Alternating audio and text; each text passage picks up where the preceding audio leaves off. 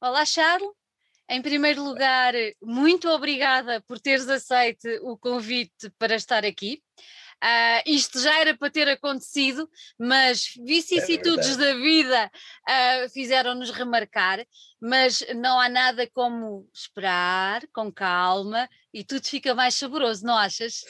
Sim, exatamente. Teve, teve um bocadinho, teve um bocadinho de molho, mas, mas teve uma razão simples. Mudei-me há, há, menos de um mês para, para Paris e pronto, é sempre um processo um bocadinho, um bocadinho louco. Um, mas pronto, mas efetivamente assim tem um bocadinho mais de charme a entrevista porque é em direto mais. De, de Paris. Exatamente, ai, tem todo o charme do mundo. Olha, uh, eu empreguei a palavra saboroso uh, por um motivo muito específico. É assim, Tens cozinhado muito neste confinamento? Ah, sim, sim, sim, sim. Quer dizer, normalmente eu já, eu já cozinho, mas, mas obviamente que. Hum, é assim, para dizer a verdade, ah. não, não tenho cozinhado mais do que é costume, um, porque, até porque, uh, por causa do confinamento, obviamente não posso receber, não, não posso receber gente em casa, um, tento, tento, fazer um esforço nesse sentido de manter dentro, da, dentro das regras e por conseguinte até acabo por, pelo menos aquel, aqueles banquetes mais, mais eh, elaborados, acabo por fazer menos. Uh, mas sim, cozinhar, cozinho sempre. Hoje fiz o meu primeiro fó em, em Paris, um, e correu bem? Portanto, ah, correu, correu. Uh, Paris tem, tem uma Chinatown enorme, portanto, para tudo o que seja supermercados de produtos asiáticos é fantástico. Tu tens uma verdadeira. Agora devem estar a pensar, então, mas ela está a conversar com um músico e começou por falar de comida. Calma, minha gente, calma. Tudo tem uma explicação, porque o nosso querido Charles é um apaixonado por gastronomia. Sim, gosto muito, muito. Não é? Inclusive, Sim. inclusive, tu ajuda-me, mas tens livros publicados? Eu, eu uh, publiquei dois livros como editor, okay. uh, por uma razão muito simples. O meu pai, um, ehm, o meu pai tem, uh, não tem uma escolaridade enorme, mas tem uma experiência monstruosa a nível de cozinha. Meu pai é chefe, foi, neste momento está reformado, mas continua a cozinhar. Mas o meu pai foi chefe de cozinha durante mais de 40 anos e cozinhou no mundo inteiro. Um, e então há coisas muito giras, por exemplo, uh, lembro-me quando ele me veio visitar a Montpellier, ele foi até Marselha, fomos ter com ele a Marselha, e, ele, e foi ele que me mostrou o Porto Velho de, de Marselha. Dizer, olha, ali ao fundo é onde, é onde vendem o peixe. Eu assim, opa, isso foi há 30 anos atrás. E chegámos lá e era lá efetivamente que eles vendiam o peixe. Um, portanto, ele tem muita experiência e eu, eu achei que era, que era fundamental um, guardar, preservar essa experiência na, sob a forma do, de um livro, até porque há muitas receitas que ele também, de certa forma, herdou da minha avó, coisas que vêm de família, e eu queria preservar isso. Um, foram duas edições, a primeira edição porque esgotou muito, muito depressa e depois fizemos uma segunda edição com fotografias mais elaborada, que também esgotou, portanto acho que mais cedo ou mais tarde está na altura de fazermos o terceiro volume. Eu acho que sim. Então o teu gosto pela gastronomia já veio do teu pai? Ah, sim, sim, sim, sim. Eu lembro-me, sei lá, Portugal nos anos 80 não é que estivéssemos particularmente atrasados, mas havia muita coisa que ainda não era, de certa forma, um, comum em Portugal. Uh, alguns ingredientes, algumas coisas fora, fora, fora do comum, uh, e eu tive, tive a fortuna de, de, de crescer com toda uma série de ingredientes estranhos e fascinantes que, não havia nas, na, nas prateleiras dos supermercados que o meu pai trazia de fora. Trazia de e portanto fora. eu acho que isso de certa forma eh, deu-me um bocadinho esse fascínio pela, pela culinária. E o mais engraçado é que tu nasces num país com uma culinária muito rica, como é a nossa, e ah, acabas sim, sim. por estar agora noutro país que é o supra-sumo da, da Nouvelle Cuisine, não é? De uma culinária sim. diferente da nossa, mas que também é conotada como das melhores do mundo e acaba por ser um percurso engraçado a esse nível. É, é, é, é uma cozinha muito diferente da nossa. Uhum. Quer dizer, uhum. é e não é. Se fores para o campo, se fores eh, para, para, para longe das grandes cidades, uhum. a comida de campo francesa acaba por ter paralelismos com, com a nossa, eh, principalmente na quantidade. Um, ah, bom. comida, sim, eu, eu, eu, tinha aquela ideia da comida francesa como uma coisa muito doce, muito, mas, mas tens pratos como uh, tens pratos uh, que são efetivamente uh, para ganhar peso. São efetivamente Consistentes. Uma... Sim, completamente. De salsichas enormes, uh, grelhadas com puré de batata com queijo e natas. Ai, Ai Jesus! Santos, santos de peito de pato com foie gras, coisas assim mesmo para ganhar peso. Portanto, efetivamente não é só aquela coisa muito cocozinha, há também uma comida assim substancial. E os franceses gostam muito de comer. Eles gostam ah, de, de, comer. E depois, uh, há uma coisa é assim, azeite, é o azeite português, é queiram, fa, façam o que fizerem. O vinho, eu acho que está taco a taco. Os hum. franceses têm vinhos muito bons, mas Portugal tem vinhos extraordinários também. Um, charcutaria, a nossa é mais rica, não há hipótese. Nossa mais, é mais rica, rica a nossa. Um, infinitamente, mas nos queijos eles ganham. Eles ganham. Ainda, ainda o braço a torcer, nos queijos os franceses ganham. Olha, antes de entrarmos no universo da música, uh, que temos muito por desbravar, eu ainda quero passar, não vou dizer de raspão, mas vamos visitar outra faceta da tua vida que tem a ver com a pintura. Uh, para te perguntar certo. como é que surgiu a pintura barra ilustração, porque eu sei que tu também uh, enverdaste um bocadinho por essa área, uhum. como é que apareceu uh, essa outra arte? Para mim a gastronomia é uma arte, mas como é que apareceu essa outra arte da pintura, da ilustração na tua vida? Eu sou-te franco, a pintura para mim é um bocadinho como a cozinha, é um mecanismo anti-stress. Hum. Uh, uhum. Com a diferença que, que, que, cozinhar tenho que cozinhar todos os dias e pintar não necessariamente. Uhum. Uh, mas, um, ou seja, quando pinto, não pinto.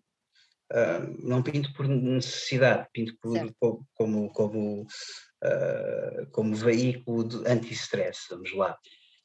Um, se bem que gosto de pintar, eu, eu tenho, tenho, um complexo ligeiramente, como é que isto se pode chamar? Vamos lá. Confesso que o francês me tem estado, me tem estado a dar um bocado de cabo da, da, da língua portuguesa. Mas uh, eu tenho, tenho assim, um, sou, sou ligeiramente obsessivo compulsivo.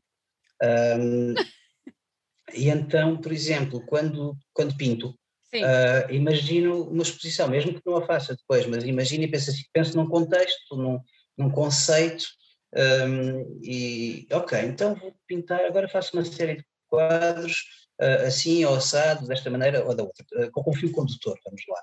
Uhum. Uh, mesmo depois nunca exponha, mas, mas até nisso sou ligeiramente, sou ligeiramente obsessivo. Mas, mas pinto essencialmente por, por prazer. Eu sempre desenhei, quando era, quando era miúdo, o que eu gostava mais de fazer era desenhar, mais do que escrever, gostava de desenhar.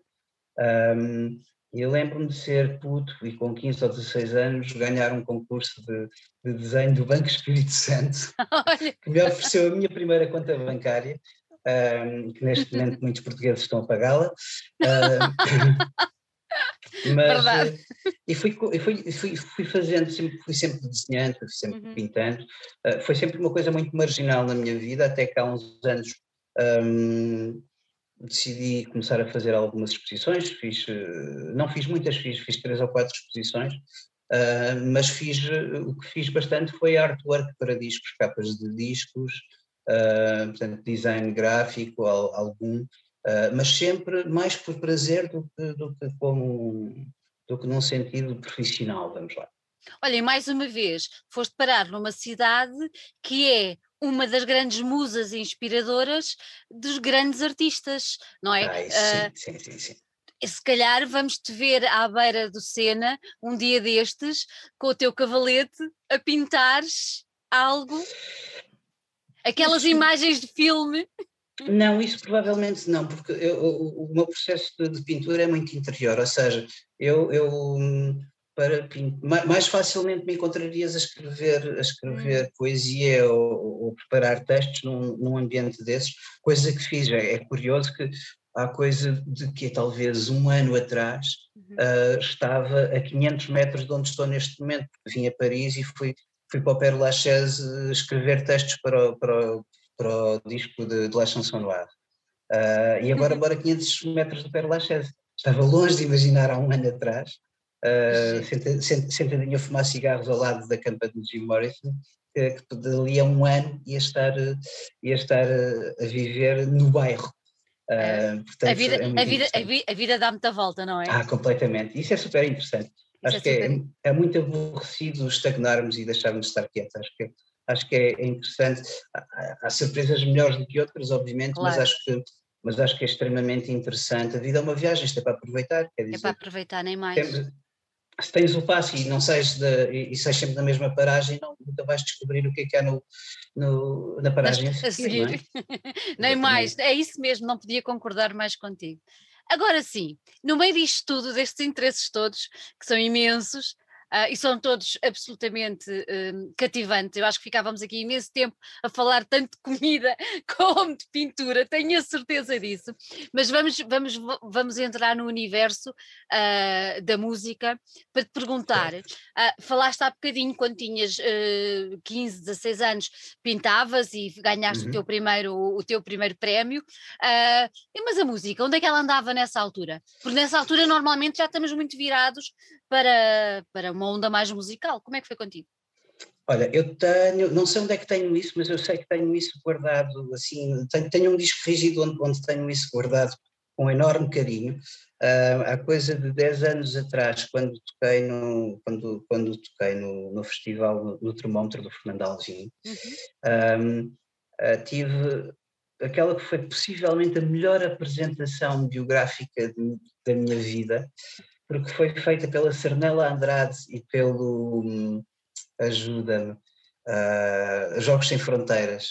O Júlio Portanto, Isidro. Ai não, não, não, não, era o Júlio, era o, o Elálio. É, o Eládio Clima e Cernela Andrade a, a apresentarem e precisamente a dizerem que, que, a minha primeira experiência musical foi com oito anos de idade a tocar num casio deste tamanho uh, no muro do meu quintal e a fazer mocha às couves e é extraordinário ter o Eládio Clima para dizer moche às couves. Um, Maravilhoso! É fabuloso. E basicamente é isso, ou seja, hum, eu sempre tive música em minha casa. Uhum. O meu pai um, fez um pouco de teatro, fez um pouco de música. Um, é engraçado que ele tinha uma, tinha uma guitarra em casa que na altura não ligava, não sabia tocar. Um, a guitarra desapareceu, não sei o que é que lhe foi feito, e agora é uma das minhas buscas necessáveis é descobrir qual é aquele modelo para conseguir encontrar aquela mesma guitarra. Em busca da guitarra perdida. Sim, e não é fácil porque era uma coisa relativamente obscura, um, mas, mas é de encontrar. e basicamente sempre houve música em minha casa, um, sempre discos, uh, tínhamos uma aparelhagem, uhum. uh, havia os discos que eram omnipresentes, eram o Bolero de Ravel, um, uh, Jodassin, ah, uau! E, e Nana Muscuri, que não Nana Muscuri! Um, e, e Zeca Afonso, e Zeca Afonso, meu pai, meu pai gostava muito de Zeca Afonso, conhecia. Um, e portanto, sempre houve música em casa. Um, e a dada altura, quando tinha talvez 7 ou 8 anos, uh, tanto chateei os meus pais que eles, que eles me deram um pequenino teclado, um pequenino de casa, o que ainda guardo com, com muito carinho. Um, e comecei aí uh, aos poucos. Portanto, comecei de ouvido, escrevi as notas na, nas teclas para ir aprendendo um, uhum. e, e, e, depois pronto, aos poucos. Com 12 anos o meu pai ofereceu-me uma guitarra uhum. um, e aí, com 12 anos também fiz a minha primeira banda. Que era com uma, 12 uma, anos. Sim, que era uma, era uma versão deplorável dos Resistência, essencialmente, que era o que estava na moda na altura. Um, era uma banda que se chamava Potência. Não sei se, se consigo chamar de banda, mas pronto, chamava-se Potência, era com, com, com, dois, com dois amigos meus da escola, e, e, e, essa suposta banda, que era uma coisa com, com violas basicamente, um, deve ter durado aí eh, seis meses e acabou comigo a, a tirar viola contra uma parede porque me tinha chateado com alguém. Eu acho que nessa altura já devia ter percebido que, que, tinha algum problema em trabalhar com as outras pessoas, mas, mas pronto, demorou mais tempo do que isso a, a perceber. Olha, és, és, és, uma alma solitária? Não, não, não, de todo. De todo. Uh, uh, eu preciso de me rodear de gente, eu adoro conversar, adoro estar com, com pessoas, adoro, preciso de, de, outras coisas. Também preciso do meu canto, também preciso de, de, dos meus momentos mais uh, melancólicos e de, estar no meu. Quando, quando ligo o modo bicho do mato, o melhor é efetivamente estar sozinho. Exato. Mas preciso das duas coisas, efetivamente. Mas para criar, para criar, tu há bocadinho, quando estavas a dizer que atiraste a guitarra à parede, uh, tu crias melhor sozinho? Sim, sim, sem dúvida. Sem dúvida. Aliás, para ser franco, não é que não o consiga fazer, mas prefiro mil vezes criar sozinho. Uh, o, o, meu processo criativo, uh, por excelência, hum. consiste em criar eu as ideias, desenvolvê-las e depois em estúdio convidar, convidar músicos. Uh, vamos já ver, eu quando convido um músico não é porque não consiga executar. Porque uma das coisas que eu sempre quis fazer desde miúdo é ser autossuficiente. aprender a, a apertar os aplicadores, aprender a, a cozer e a passar a ferro, aprender a cozinhar, etc. E na música a mesma coisa. Eu quis aprender a tocar todos os instrumentos. Sabia que nunca ia ser uh, um virtuoso em nenhum deles, uhum. mas quis uh, ser capaz de tocar qualquer instrumento. Uh, que é quase o caso. Instrumentos de sopro, não sei, tenho, tenho um, deve ter, um, deve ter um, uma coisa qualquer freudiana, psicanalítica, fálica com, com os instrumentos de sopro, não me amanho. É a única categoria de instrumentos que não, que não, não consigo. Olha, Mas, então, no, no, fundo, o que te dá, o que te dá uh, tudo isso é, é, um processo de autonomia barra liberdade muito grande, não é? Sim, sim, completamente. O que eu ia dizer, na verdade, é que uh, quando convido músicos não é porque não consigo executar, é porque quero essa troca, quero essa sinergia. Mas para criar, eu, eu, tenho que criar o meu, o meu bichinho, fazer uh, as minhas coisas e depois então partilho. Depois digo: olha, está aqui, fiz isto e agora gostava de ver como é que tu farias isto também. Um, ou toma lá, toma lá o meu filho e agora veste-o à tua maneira. Uh, mas é o meu filho, portanto, se o vestires mal, levas um murro. Uh, é, é, complicado, é complicado. Eu gosto, gosto muito de, de, de, de, trocas e gosto muito, por exemplo, quando me convidam a participar num disco, assim, olha, toma lá e agora faz aqui qualquer coisinha. Adoro, adoro isso e, e faço sempre que posso, nem sempre tenho disponibilidade, mas sempre que posso, uh, gosto de fazer esse tipo de colaborações, não uh, por uma coisa de show-off, mas no sentido Sim. de dizer, olha, o que é que eu poderia fazer aqui, o que é que eu posso dar aqui de, de diferente. E quando convido músicos a, a, gravar comigo é nesse sentido, dizer assim, olha, respeito, uh, aprecio o teu trabalho e gostava de ver o que é que, o que, é que podes meter nesta sopa da pedra, o que, é que é que lhe podes juntar. Ó oh, Charlie, agora tenho que abrir um parênteses e depois fechar e dizer assim, já deste a morrer alguém, fecha. sentido figurado, obviamente. Eu não sou... Ah, bom, no sentido figurado, alguns. Não, mas até podes dizer no outro. No, no sentido literal, eu não sou uma pessoa particularmente violenta. Além disso, além disso, como sou um adepto, como sou adepto das, das artes ocultas, se tiver que me vingar de alguém, não faço de uma forma física. Uh, não, mas não, mas não. Não, não, não tenho, não tenho, não tenho por hábito e, e sempre, que, sempre que posso fugir a um conflito, fujo. É, um, mas já dei, já dei murros, já dei murros, mas muito poucos, muito poucos. muito poucos. Já fiz, já, já fiz boxe, inclusive. Um, um do, dos meus melhores murros foi a fazer boxe e foi um dos meus melhores amigos na altura. Coitado! Um Ele desculpou-te? Desculpou-te? Sim, porque, porque era suposto, estávamos a treinar. Mas efetivamente foi, foi, foi demasiado bem colocado e dei-lhe um murro e ele ficou knockout. Ah, coitado. Uh, eu percebi que se calhar mais valia deixar o boxe. não, não, não, não, eu não, não, sou, não sou nada não. apologista da, da, violência, então se puder, se puder uh, tudo o que puder evitar nesse sentido. Exatamente, exatamente. Olha, vamos voltar um bocadinho atrás e à história do Cássio e da, da guitarra. Uh, sempre foste autodidata ou depois enverdaste por, eh, por tentar aprender um pouco mais, da maneira mais tradicional, digamos assim? Não, estudei também. Há coisas que me arrependo de não ter, não ter estudado mais. Dizem que aquela, aquela história de burro velho não aprende línguas novas é uma semi-verdade. Uh, há coisas que gostava de ter estudado mais profundamente quando era mais miúdo.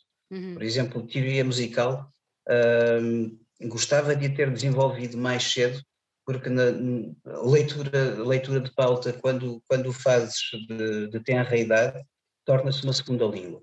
Uh, como quem lê um texto, tu lês uma pauta e isso é extraordinário.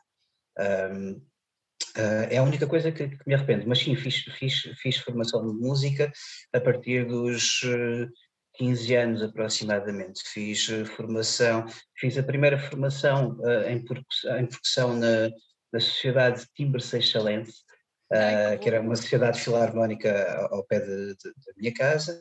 Um, aos 16 anos entrei para a Orquestra de Percussão do Tocar uh, com quem estive durante muito, muito tempo. Um, não tenho a menor dúvida das pessoas mais importantes da minha vida foi o Rui Júnior do Tocar Uh, para mim é o meu mestre, é o meu mentor que me ensinou não só uma enormidade de coisas de música, mas de coisas da vida. Um, e, e eu se calhar nunca lhe disse isto assim de uma forma direta, não calhou talvez, não calhou. Mas, mas grande parte da minha, da minha maneira de ser a nível musical e a nível, a nível musical seja uh, a nível criativo, mas, mas especialmente a nível estrutural, a nível de, de como fazer as coisas, um, devo ao Rui Júnior, sem dúvida, e ao Toca Refar. Um, e portanto, lá está, estive, estive com o Toca Refar durante muitos, muitos anos, uh, cheguei a ser mestre da orquestra. Uh, eu lembro-me que na altura, ao início, não era muito bom, francamente não, não era muito bom. Não, não. Uh, tinha uma dificuldade enorme em, em coordenar os movimentos a tocar e, e, e a mexer-me um, e não era muito bom e desenvolvi um bocado por pirraça. Via o pessoal passar-me à frente e, e, e, dizia, não, não, isto não pode ser, uh, desculpa lá, mas uh, eu vou, uh, não me vais passar a perna, eu vou me esforçar o dobro e vou conseguir fazer melhor. E consegui. E conseguiste. E conseguiste. Portanto, fiz formação na, no Toca a Refar, durante muitos anos estive na orquestra, estive depois também na Escola Profissional de Música da Almada, na falecida Escola Profissional de Música da Almada, que entretanto fechou.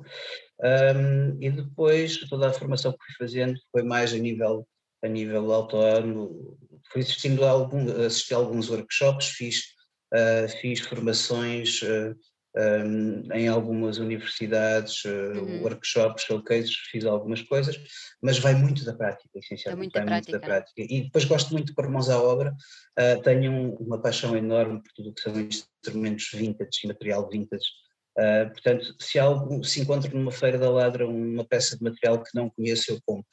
Eu já ah, tinha uh, percebido depois, isso, já tinha percebido. E depois, e depois vou estudar e vou perceber o que é que aquilo faz e como é que aquilo funciona e é a maior, é a melhor maneira de, de, de, de aprender as coisas. É como diz o, como diz o Fernando Matias, a melhor maneira de perceber um equipamento é ler o manual, efetivamente. e, e, é nesse caso, e nesse caso é meter a mão na massa, digamos assim, não é? Exatamente, é, dizer assim, ok, então o que é que isto faz?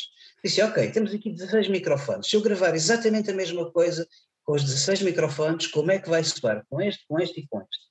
E então é um bocado conhecer as coisas, isso é, é uma coisa que, que me apaixona. Olha, esse, esses instrumentos que tu vais arranjando nas, nas, nas flea market e, e nessas, nessas feiras todas são o máximo, e então e onde tu estás, meu Deus, uh, tu depois utilizas esses instrumentos nas tuas composições? Sim. Ou, sim? Sim, sim. Um, o que é interessante é que, por exemplo, imaginemos, um, um, com, olha, vou-te dar um exemplo uh, para, do, do, do, meu disco anterior de, do, do blues, One Fire. One Fire. Um, há um, um, dos singles que, que, se chama Hitchhiker, que tem uma, uma malha de teclado. Isso surgiu de um teclado de um eco dos anos 60, uh, pequenininho, que, que encontrei numa feira Ladra, que tem um som muito histriónico, uh, tem aquele som um bocadinho a Doors, mas imagina Doors uh, cantado por uma criança de 6 anos uh, com problemas de fala. Pronto, essencialmente é isso, a, a que soa o órgão. E eu assim, isto é esquisito, mas eu consigo fazer qualquer coisa com isto. Um, e então, de tanto andar ali à volta, saiu esse riff que, que ouvimos no Hitchhiker. Portanto, gravei com esse órgão. Um, não é um, um teclado que, que normalmente tenham um som particularmente agradável, portanto teve que levar bastante tratamento em estúdio, mas, mas um, está lá. Nem que se, mas, mas, está lá, e portanto nem que seja, um, valeu a pena comprá-lo para, para, para ter aquela música, portanto muito acontece muitas vezes, ou tens por exemplo o, o primeiro single do último disco de, de chanson, o Exile, um, que tem uma malha de piano assim, meio fantasmagórica, é um piano de 1780, Uau. Que, que eu tentei reparar, só que já estava demasiado danificado, E basicamente o, o, o riff de piano que ouvimos,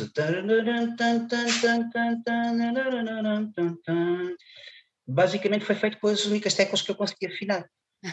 um, eu disse, pá, amigo, não vais terminar a tua vida sem que eu te grave.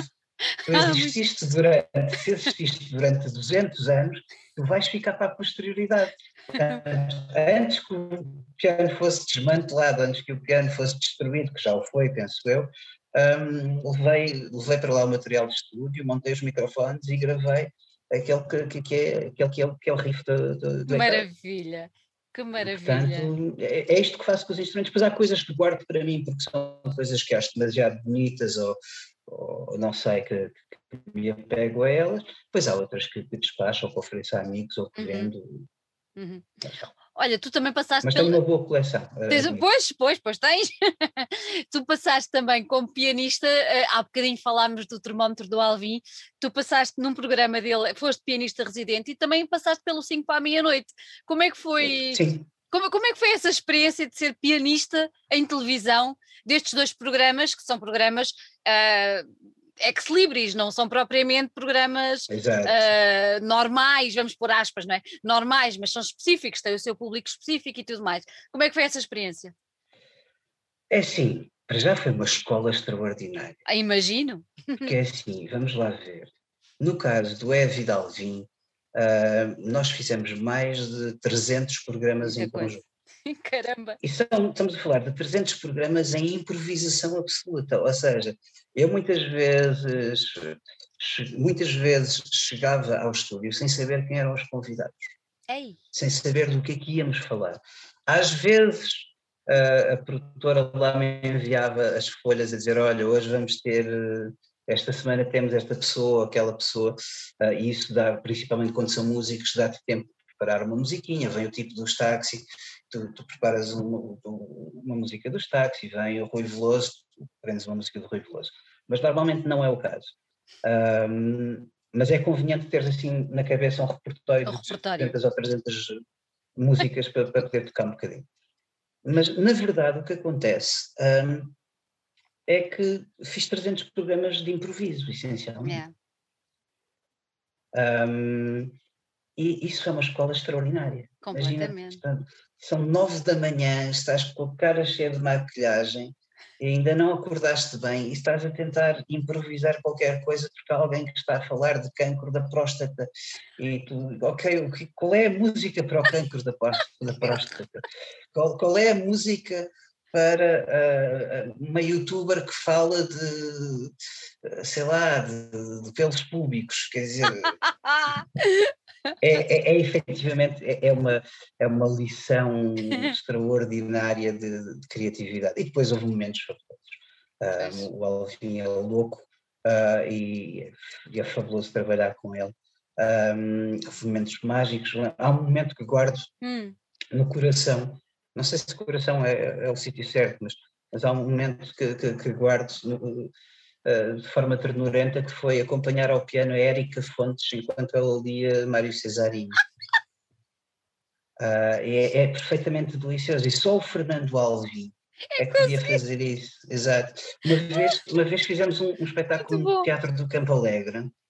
Um, e então entramos, eu, o Alvin, o Manuel João Vieira e o Samuel Lúria, uh, mais uma mais uma modelo, uh, me falha agora o nome, uh, entramos de ambulância no, no, Teatro do Campo Alegre, no Porto. Foi assim que começou o espetáculo.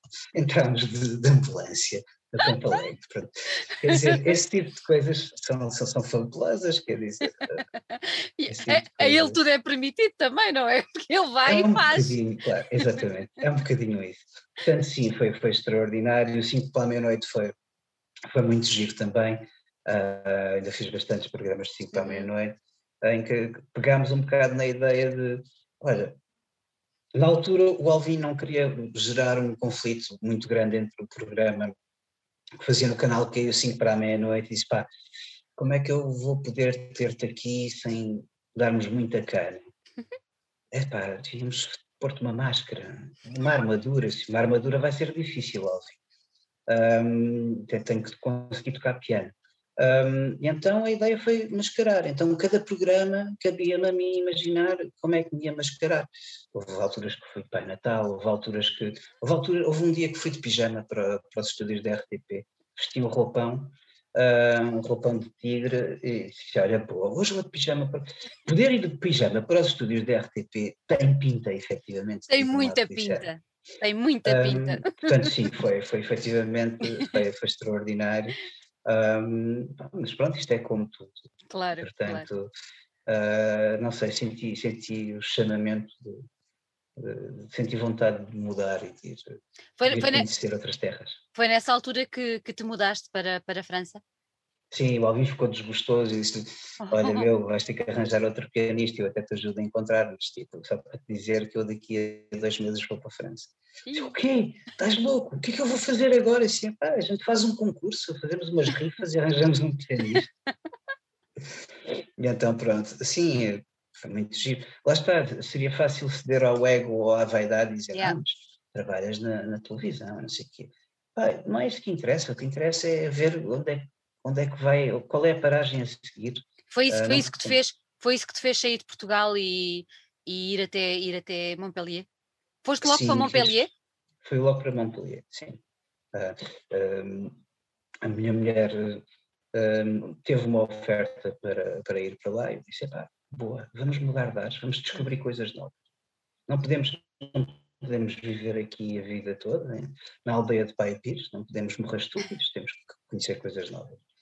Um, e assim foi. E uh, tenho saudades loucas de, dos meus amigos e, e, da minha família, obviamente. Uh, essa parte é mais complicada. E agora que estou em Paris, tenho saudades dos meus amigos de Portugal e dos meus amigos de Montpellier. É uma merda. mas olha, mas, mas por um lado é bom, é sinal que vais deixando uma semente em cada sítio. Uh, e isso também é bom na tal viagem. Imagina o que é fazer a viagem e não deixar nada ali plantado, não é? Neste caso, as amizades e as famílias e tudo mais. Exatamente. Isso é, isso é muito importante. Um, um, um, marinheiro é um jardineiro com vários jardins. e se fores um bom, e se fores um bom marinheiro e se fores um bom jardineiro, deixas flores em todo o lado. Sem dúvida, essa do marinheiro levava-nos muito longe, mas é verdade. é verdade. Olha, uh, há pouco falávamos que tu, tu, estás em Paris, tu mudaste de Paris há muito pouco para, para Paris há muito pouco tempo. Uh, tenho que te perguntar como é que está a ser esta adaptação. Eu sei que é uma altura muito estranha uh, para se adaptar a uma cidade tão maravilhosa como, como essa onde tu estás agora, mas, mas como é que está, como é que está o, teu, o, teu, o teu feeling em relação à cidade de Paris? Um, eu perguntei, um, antes de vir para cá, perguntei a algumas pessoas. Uh, Lembro-me, por exemplo, de perguntar ao Adolfo Luxúria Canibal, porque eu sei que, que ele, ele, morou. Tinha, que ele tinha vivido em, em Paris. Exato. E eu disse: Olha, pá, como é que é isto? Para já é, conhece aqui alguém, porque é muito complicado arranjar um apartamento, os apartamentos são muito, muito caros caro. em Paris, a vida é particularmente mais cara em Paris, sim. Uh, e não é só isso, para além de ser caro, um, é complicado, eles são muito bicosos. Uh, tens que ter tudo e um par de botas e garantias e fiadores e não sei o quê, é muito complicado. Uh, pá, eu falei com o Adolfo e disse, olha, ponto um, sabes de alguma coisa em Paris que eu possa falar? e depois, olha, como é que é isto afinal? Eu disse, pá, olha, é assim, basicamente Paris eh, tem vários arrondissements e cada arrondissement é como uma cidadezinha e depois acabas por fazer a vida da aldeia dentro do teu arrondissement. E é um bocado isso, efetivamente. Um, é, mas é, é, é, muito giro, é muito divertido. Para mim, ainda, ainda estou um bocadinho na crista da onda, ainda estou a começar a, a descobrir um, os sítios que já conheci. É, é irónico, porque um dos meus sítios favoritos em Paris é o cemitério de Père Lachaise, que fica a 500 metros da minha casa e ainda lá não fui, desde que me mudei. Ainda não. Uh, mas isto é, é sempre assim. É sempre se fores assim. morar. Fica para amanhã. se fores morar para. Vais morar e vais levar seis meses a ir ao, ao Mosteiro do Jerónimo. É Exato. assim. Uh, ou vais. Uh, sei lá, vai, vais morar para, para a Estrela e vais levar seis meses a ir ao bairro alto. Uh, pronto, é, é assim. Faz parte. Um, E eu, a mesma coisa, todos os dias digo, pá, tenho que ir ali ao Père Lachaise, porra, está aqui mesmo ao lado. É que, é que são literalmente 5 minutos a pé, uh, mas ainda não fui. Um, ainda não fui, mas um, há sítios que já conhecia e que fui rever, um, como já conheço um bocadinho, uhum. pois, mas é, é assim, uh, mesmo com o confinamento, há muito para sítios fabulosos. É, em? Paris, é? estive agora há pouco tempo no Museu Rodin, Uh, o Museu Rodin, como, como tem que estar fechado, porque os museus estão fechados, então abriram o jardim uh, e basicamente trasladaram uma porrada de esculturas de Rodin para, e puseram para o jardim. Uau, Sim. maravilha! Então fomos, fomos, ah, ficou com a minha mulher, foi ela que me levou, verdade seja uh, não estou aqui a, não vale a pena estar armada em pedante, porque na verdade é ela que me leva aos sítios interessantes. Um, um, mas tinha estado a nevar, então de repente das por ti num jardim do século XIX, uh, coberto de neve, com estátuas de Rodin, quer dizer, pá, vamos lá ver. Ai, gosto yeah. muito de Pierce, mas temos pena. uh, Podes crer, isso não viverias em lado nenhum do mundo, muito menos em Pai Pierce. Tanto coisas assim, pá, sei lá, uh, tenho uma lista de sítios onde quero ir, há muitos que ainda não fui, obviamente que a primeira coisa que fiz foi ir descobrir as feiras da Ladra, não é? pois. Um, mas, uh, e, e fazer a, a, ronda dos mercados e dos supermercados, saber onde é que posso comprar o quê, aqui e lá, onde é que há trufas aqui mais perto, onde é que, uh, onde é que há comida, qual é que é o mercado de comida chinesa mais barato, coisas assim. Muito bom. Descobri uma loja fantástica que se chama Best Tofu, que é assim num, num mini bairro que basicamente só tem supermercados chineses e putas. Um, e eu vou lá pelo, pela comida. Uh, mas tem uma loja fabulosa chamada Best Tofu, que é basicamente um quiosque com 4 metros quadrados, que está sempre cheio de gente, uh, a vender comida takeaway tipicamente chinesa. E é Uau. coisa extraordinária, extraordinária. Eu, como está quase tudo em chinês, cheguei lá e disse: Olha, queria uma coisa de cada, por favor. Para experimentar. Cheguei a casa com um saco enorme e disse: Olha, amor, hoje vamos comer chinês. Uh, e então, pronto. Opa, assim, tem, tem coisas muito. Tem coisas pois fantásticas. Há, pois há coisas de referência e coisas que ainda não fiz, por exemplo, fazer aquele passeiozinho ao longo do Sena Sim. e ver os vendedores de livros todos. Um, agora, é pena, mas pronto, não temos restaurantes, não temos clubes, não temos discotecas, mas mas vai voltar. Mas, vai, tantas, tantas coisas. Vai, vai voltar e vais-te perder quando isso tudo começar. Vai ser um desfilar de experiências incríveis, já viste? Ah, sim, sim, sim, sim. Há coisas aqui muito giras, há coisas muito giras. Olha, no meio desta tua vivência toda, onde é que, uh, onde é que surge uh, o Charles Sanguinoir? Sendo que não é o teu nome de batismo, uh, pronto. É o meu nome de guerra, vá. Exatamente. Tenho o meu nome de guerra e o nome das finanças, essencialmente. Exatamente. Então, onde é que no meio desta vivência toda daquilo que já falámos, onde é que surge o Sangue Noir, que eu acho o nome absolutamente divinal? Conta-me. Eu comecei a escrever poesia na quarta classe. Basicamente, quando, é logo quando, aí, pumba! Quando, quando, tinha um mínimo de vocabulário uh, para escrever alguma coisa de jeito, comecei a escrever. E, portanto, lembro-me durante a quarta classe comecei a escrever poesia. Tinha um cadernozinho pequenino, acho que ainda tenho, onde comecei a escrever poemas. E a partir da adolescência, uh, quando comecei a interessar, por exemplo, por Fernando Pessoa e pelos heterónimos de Fernando Pessoa, como um bom grupo e adolescente, pensei, ah, eu vou fazer igual. Se ele tinha vários heterónimos, eu também vou ter. um, e, criei, e criei várias personagens, ou seja, então este vai se chamar assim e vai escrever sobre isto. Este vai se chamar assado e vai escrever sobre aquilo. Uh, e depois havia um que era o mais decadentista, que só escrevia de, sobre, sobre coisas negras e, e, e, de mau gosto, que era o Charles Chanoir, e disse, olha, isto é um grande nome para um, para um projeto. Para já, isto, o nome veio quando criei o projeto La Chanson Uhum. Uh, eu acho a Sonora porquê? Porque eu queria, eu sempre adorei nomes que evoquem estilos, uhum. como por exemplo, como Black Metal, o álbum dos Venom, que, que dá de repente nome a um estilo de música. Um, eu assim, epá, eu gostava de ter um nome que evocasse um estilo. Assim, a chanson noire é um grande nome, que é uma maneira de dizer que como a chanson française, como a canção de, de cabaré ou canção de festival, a canção clássica, formato clássico, mas em negro, mas em obscuro. Um, isso, mas agora tens que. Agora, porque, para já, porque eu estava a escrever em português e em inglês. Uhum. Eu pensei, então assim, assim não vou escolher um nome que não seja nem em francês, nem em português, nem em inglês. Vamos arranjar um nome em, em francês. Pronto. Querias baralhar toda a gente. Em francês também. É que tu querias baralhar toda a Sim, gente. Eu, eu acho que, acho que no fundo mais baralhado era eu, mas, mas isso, é uma maneira, isso é uma maneira de, se, yeah. se estás desorientado, manda poeira para os olhos dos outros, que assim ficamos todos em pé de igualdade. um, e essencialmente era isso. Depois pensei, pá, então tens um nome, com, com, com, tens um projeto com um nome tão, tão fixe, uh, tens que arranjar um nome de guerra também interessante. Então fui revisitar os meus, os meus eh, heterónimos da, da adolescência e assim, este é o mais decadente, é este que vai ficar. Então, o, o Sangue Noir e La Chanson Noir são contemporâneos, digamos assim. Sim, sim, sim.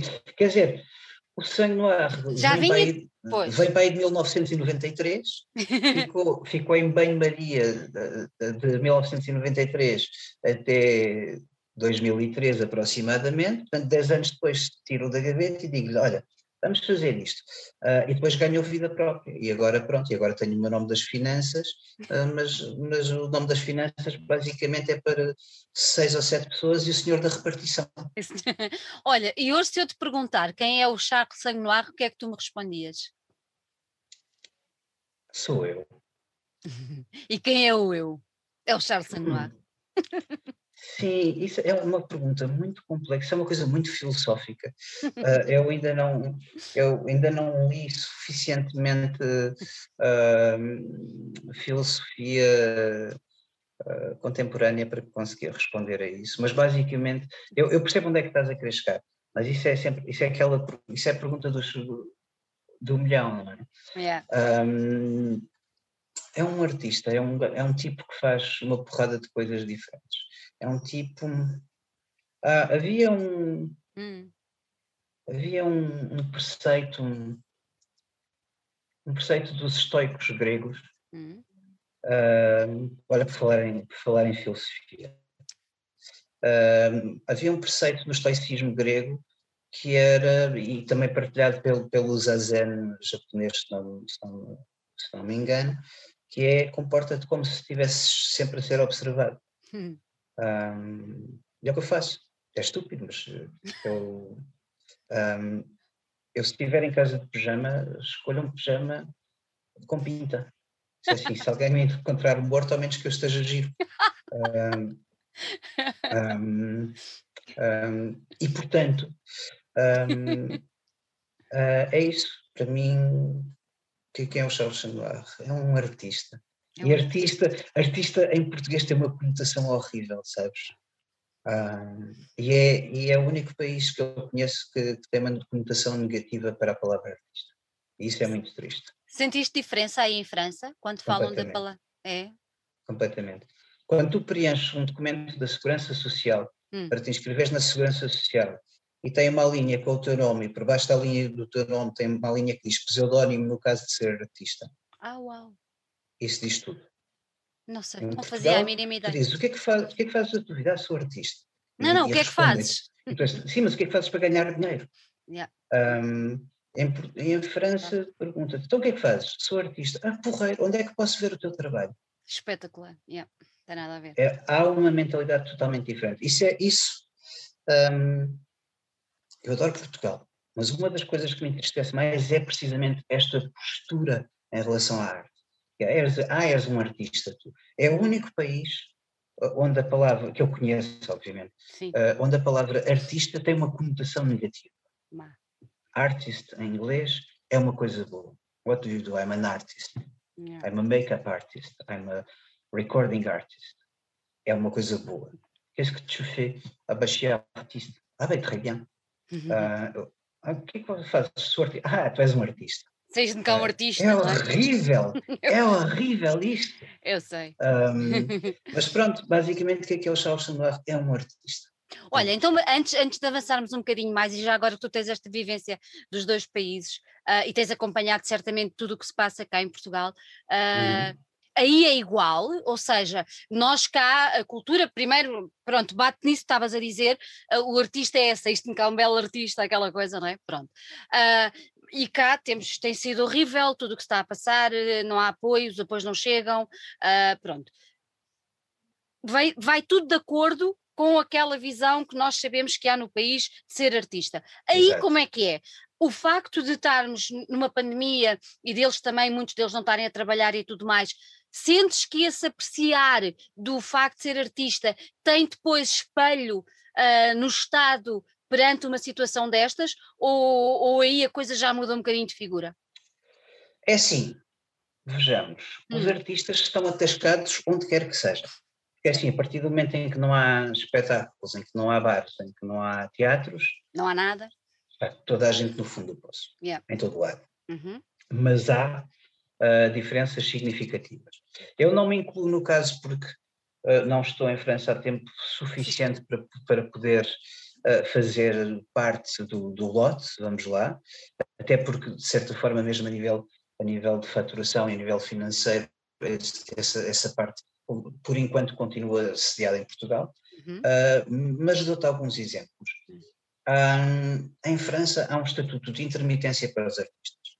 Ou seja, se fizeres 40 espetáculos, um, se ganhares 40 cachês num ano declarados, e isto pode ser um cachê uh, como baterista, um cachê como uh, assistente de realização, um cachê como roadie, uhum. uh, como técnico de som, não interessa. Se fizeres 40 espetáculos pagos, um, quem diz espetáculos pode ser um concerto, pode ser um, uma filmagem, pode ser o que quer que seja. Uhum. Se tiveres 40 recibos num ano, um, o, podes candidatar-te a um estatuto de intermitência de espetáculo. O que é que isso quer dizer? Quer dizer que no ano a seguir o Estado paga-te a média do que tu ganhaste por mês no, no, ano em que estiveste a trabalhar. Ou seja, imagina, fizeste 500 euros por mês uh, durante um ano, a partir do próximo ano, durante o prazo de, de um ano, o Estado vai-te oferecer uh, ah, 500 euros por mês para tu poderes subir a parada, para poderes fazer espetáculos melhores, para poderes, ou seja, mais. Ganho, é o, o Estado dá-te o que tu faturaste, ele devolve-te e diz-te assim, tudo bem, então ganhas, ganhavas 500 euros por mês, então agora vou-te dar 500 euros por mês e o teu objetivo é gerar outro tanto a nível de espetáculo, porque isso gera riqueza. Claro. Um, gerares outro tanto um, com os espetáculos um, e subir a parada. Ou seja, pá, assim ganhas dinheiro, podes preparar espetáculos melhores, não tens que escolher os sítios estão fatelas para, para, para atuar, um, ou seja, permite gerir a tua carreira. Tem nada a ver. Logo aí, pronto, logo aí. Um, faturação em França. Este mês uh, fizeste, ganhaste 10 mil euros, tudo bem, vais pagar a percentagem correspondente. Mês que vem não, não ganhaste nada, não pagas nada. Ah, pois. Não, não, não faturaste, não pagas segurança social, não pagas impostos. Não, gastaste, não ganhaste dinheiro, não pagas. Ganhaste, pagas em, em o correspondente. Um, portanto, temos outro paralelismo também, não é? Em Portugal abres, abres atividade e quer faturas, quer não faturas, estás a, estás a pagar a segurança social.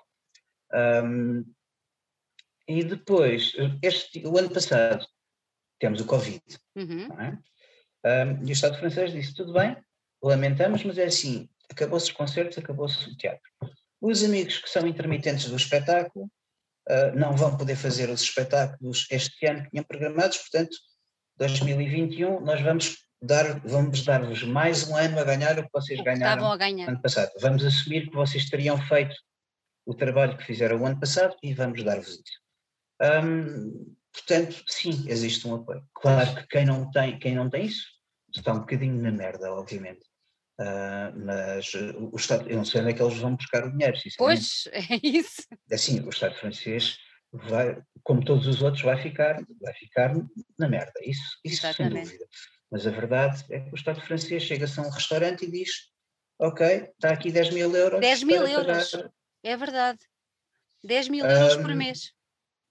Agora, também te digo, isso paga 10 mil euros é não paga um, um, restaurante em Paris. É isso, é pouco, isso te garante. É muito caro, pois, exatamente. Ou 10 mil euros por um ginásio. Pá, um ginásio de 400 metros quadrados em Paris, uh, não sei, não faço ideia quanto, quanto é que custa. E o é ordenado mínimo em francês, eh, em França, são 1.500 euros, portanto, brutos. O que quer dizer, se tiveres 10 empregados, os 10 mil euros não paga sequer Não dá. Uh, mas. Mas é uma ajuda. Mas é uma ajuda. Yeah, dá, yeah. Dá, nem que seja, uh, metes os teus empregados uh, no, no, no, fundo de desemprego, uh, faz o, o, mínimo possível ou fechas o teu sítio e nem que seja tens dinheiro para pagar a Como quem diz, olha, pá, vamos, uh, sente-se um esforço para não deixar que, que os negócios se afundem. Exato. Um, há apoios, por exemplo, para os sítios de cultura, para os bares, para as salas de espetáculos. Ah? Uh, há, há apoios para, para, manter, para manter as salas à tona. Portanto, o que o Estado diz, ok, tudo bem, então uh, vamos criar uma subvenção para ajudar a pagar a renda enquanto vocês não, puder, enquanto vocês não abrirem. Isso em Portugal não existe. Não, é uma nada. pena enorme. Nada. Um, eu um, aflige-me pensar. Um, vamos lá ver uma coisa, principalmente no circuito alternativo em Portugal já não tínhamos tantos sítios para tocar quanto tínhamos. Contam-se contam pelos, pelos dedos das mãos, vá, vá um bocadinho mais, digamos pelos dedos das mãos e dos dedos dos pés, uh, mas uh, o circuito, principalmente o circuito alternativo em Portugal, é muito pequenino. É muito pequeno. E, e, e depois disto, não sei o que é que vai existir não sei o que é que vai existir. Porque é assim, voltamos ao mesmo em Portugal, que é, uh, aqueles que têm os, os bolsos cheios, cheios, aqueles que têm subvenções, aqueles que têm os apoios do costume, vão continuar a tê-lo. Um, e aqueles que, que, que lutam a pulso, estou a pensar, obviamente, no, no Cine é Incrível, estou, estou a pensar uh, no Barracuda, estou a pensar em tantos sítios, tantos sítios eh, que uh, eu não sei como é que vão conseguir aguentar-se. Pois, tem sido, tem sido, tem sido uma luta. Todos tentamos ir ajudando, uh, mas tem sido uma luta, é, é muito inglório. Um, no verão, um, entre confinamentos, fiz um concerto, fiz um concerto no Cine Incrível. A Almada falei com os meus músicos e disse, pessoal, vamos dar o cachê. Uh, pá, nós não precisamos disto e sempre é uma ajuda. Uh, e sei que houve muitos artistas que fizeram isso, porque a verdade é que é assim, pá, se deixaste de ter salas, onde é que vais tocar depois? O problema é esse. Uh, não é? Estamos todos juntos nisto. Exatamente. Porque, pá, se, se, o bar vai à vida, vais fazer concertos aonde? É isso mesmo. pá, é isso mesmo. E ao mesmo tempo, e também, obviamente, é assim, se, se o músico for à vida, que, que espetáculos é que há?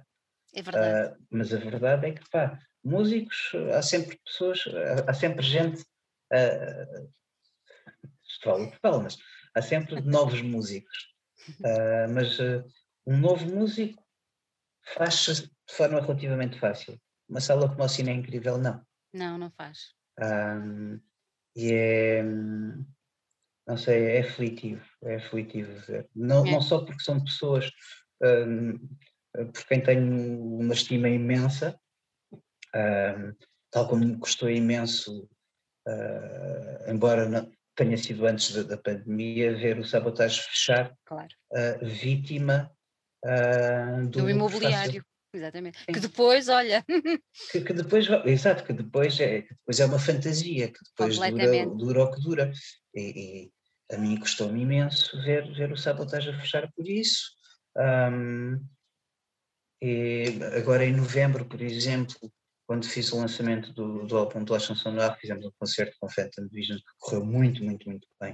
Uh, embora, por causa da, da, da, pandemia, para podermos responder às medidas de, de, de proteção, uh, fizemos um espetáculo esgotado no Cine é Incrível, mas esgotado com 150 lugares, quando pois. poderíamos ter feito com 400. Exatamente. Uh, eu lembro-me do Carlos do Sabotagem dizer: pá, então vamos juntar forças e vamos fazer uma festa com isto. Fazemos uma festa do Sabotagem com, com o vosso concerto, fazemos aqui uma coisa todos juntos. Eu disse Carlos, mas isto já está, isto, já, isto já está praticamente esgotado. Não, o que, que, é que vamos fazer além disso? Só vamos meter cento e poucas pessoas. Um, quem lá está tem que ser pago também. Um, yeah. noutra ocasião, noutra altura, imagina, juntarmos forças, o concerto de Phantom Vision, La Chanson Noire, com uma festa do Sabotage. Era a loucura. Festa incrível. E eu custou-me tanto, tanto, tanto dizer ao Carlos e disse, pá, Carlos, não dá, meu, não dá. Quem me dera poder fazer isto, quem me dera poder abrir aquela sala, esgotávamos aquilo, fazíamos uma coisa épica com 500 pessoas lá dentro, pessoa, pessoa bêbada a saltar do balcão. uh, Custou-me tanto, gostava tanto, tanto, tanto de, de fazer isso. De fazer isto, sabes? Um, um, é o que temos. É o que temos, é o que hoje temos. em dia não dá, não dá mesmo. É o que temos, é aproveitar, e, e, ainda tivemos que andar a fazer, porque ainda por cima isto foi no fim de semana de Todos os Santos, em que houve a interdição de... Passagem de, de conselhos. Exatamente, e portanto tivemos que andar, eu, eu tive duas noites sem dormir, eu assim, estou a preparar isto há seis meses, se isto vai por água abaixo, eu nunca mais lanço um disco na minha vida. um, Epá, eu, eu, eu, eu, não dormi, eu não dormi, porque depois, ah, vai ser assim, ah, vai ser assado, ah, vamos anular, ah, vamos não sei o quê. Uh, nós tivemos para cancelar. Eu falava com o Pedro Morcego e assim, meu, o que é que a gente faz? Falava com a Clara do Cine Incrível assim, Clara, diz-me, vamos desistir disto ou como é que é? Pá, andamos a ler legislação, a ver como é que se faz, como é que não se faz. E à última da hora, ok, se tiveres um bilhete para o espetáculo, tens autorização para deslocar. Exatamente. Ok, vai-te fazer bilhetes para toda a gente.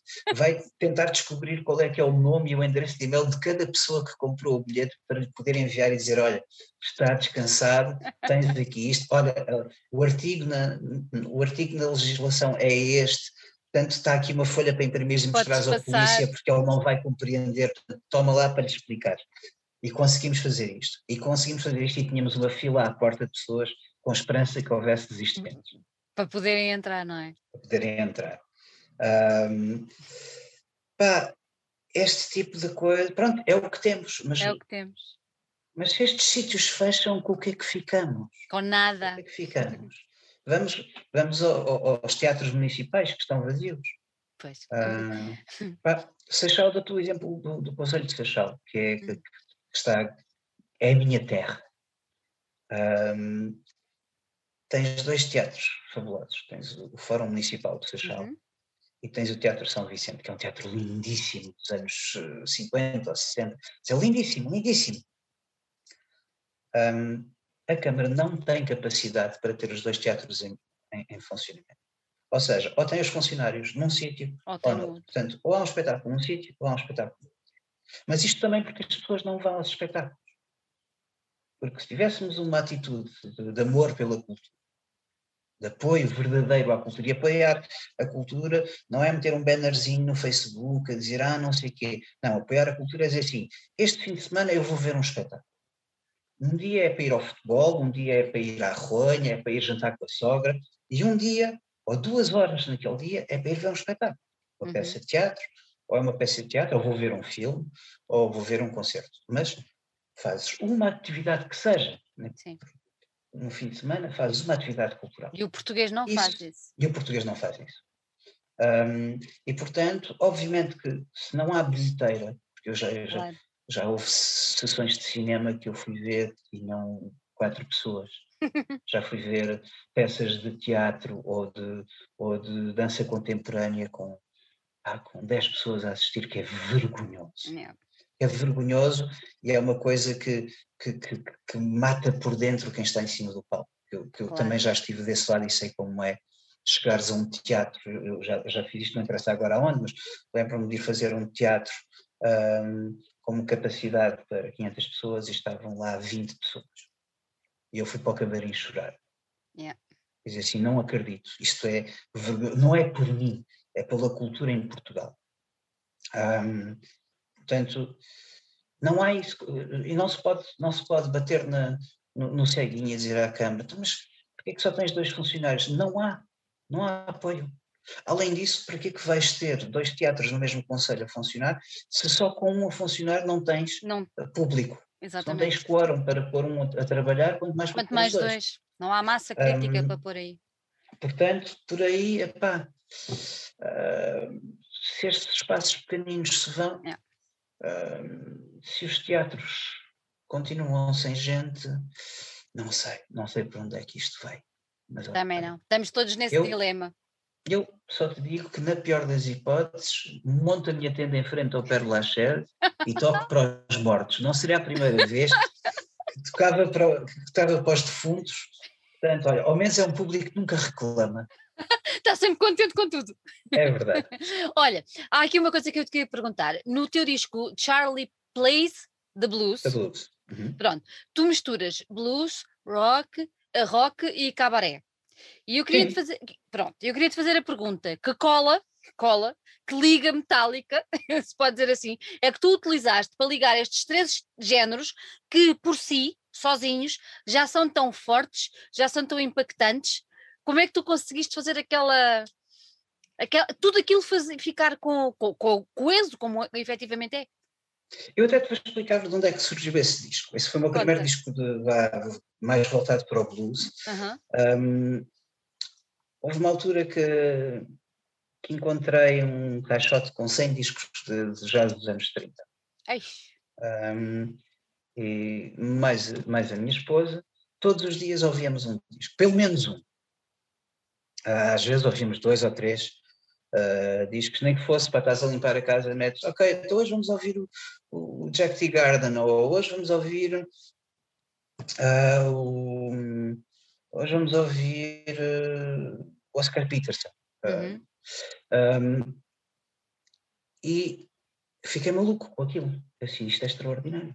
Isto, é, isto, é muito bom, isto é muito bom. Isto não é aquele jazz aquele jazz contemporâneo muito chato e muito, uh, muito cacofónico, isto é, isto é fabuloso. Uh, porque aquele é, é, é, o ponto em que há a derivação entre o jazz contemporâneo e o blues contemporâneo, que são, uhum. são os anos 30, um, em que tens a tradição de música de ballroom que se junta à, à música do, do, do, Mississippi e que cria aquele jazz dos anos 30, que nem é blues nem é jazz, nem é música de dança, nem é música clássica, é uma misturada, de onde depois se vai cozinhar os novos estilos, portanto o blues e o jazz, e depois mais tarde o rock, etc. E assim, isto é o berço. Uhum. Isto é o berço de 90% do que nós ouvimos hoje em dia, está aqui, está aqui nestes discos. É isto que eu quero fazer. Um, até porque ao longo dos anos eu sempre tentei, uh, sempre fiz parte de, de, de associações de músicos uh, e sempre senti que havia uma luta uh, entre as, os, as, bandas de originais e as bandas de versão. Hum.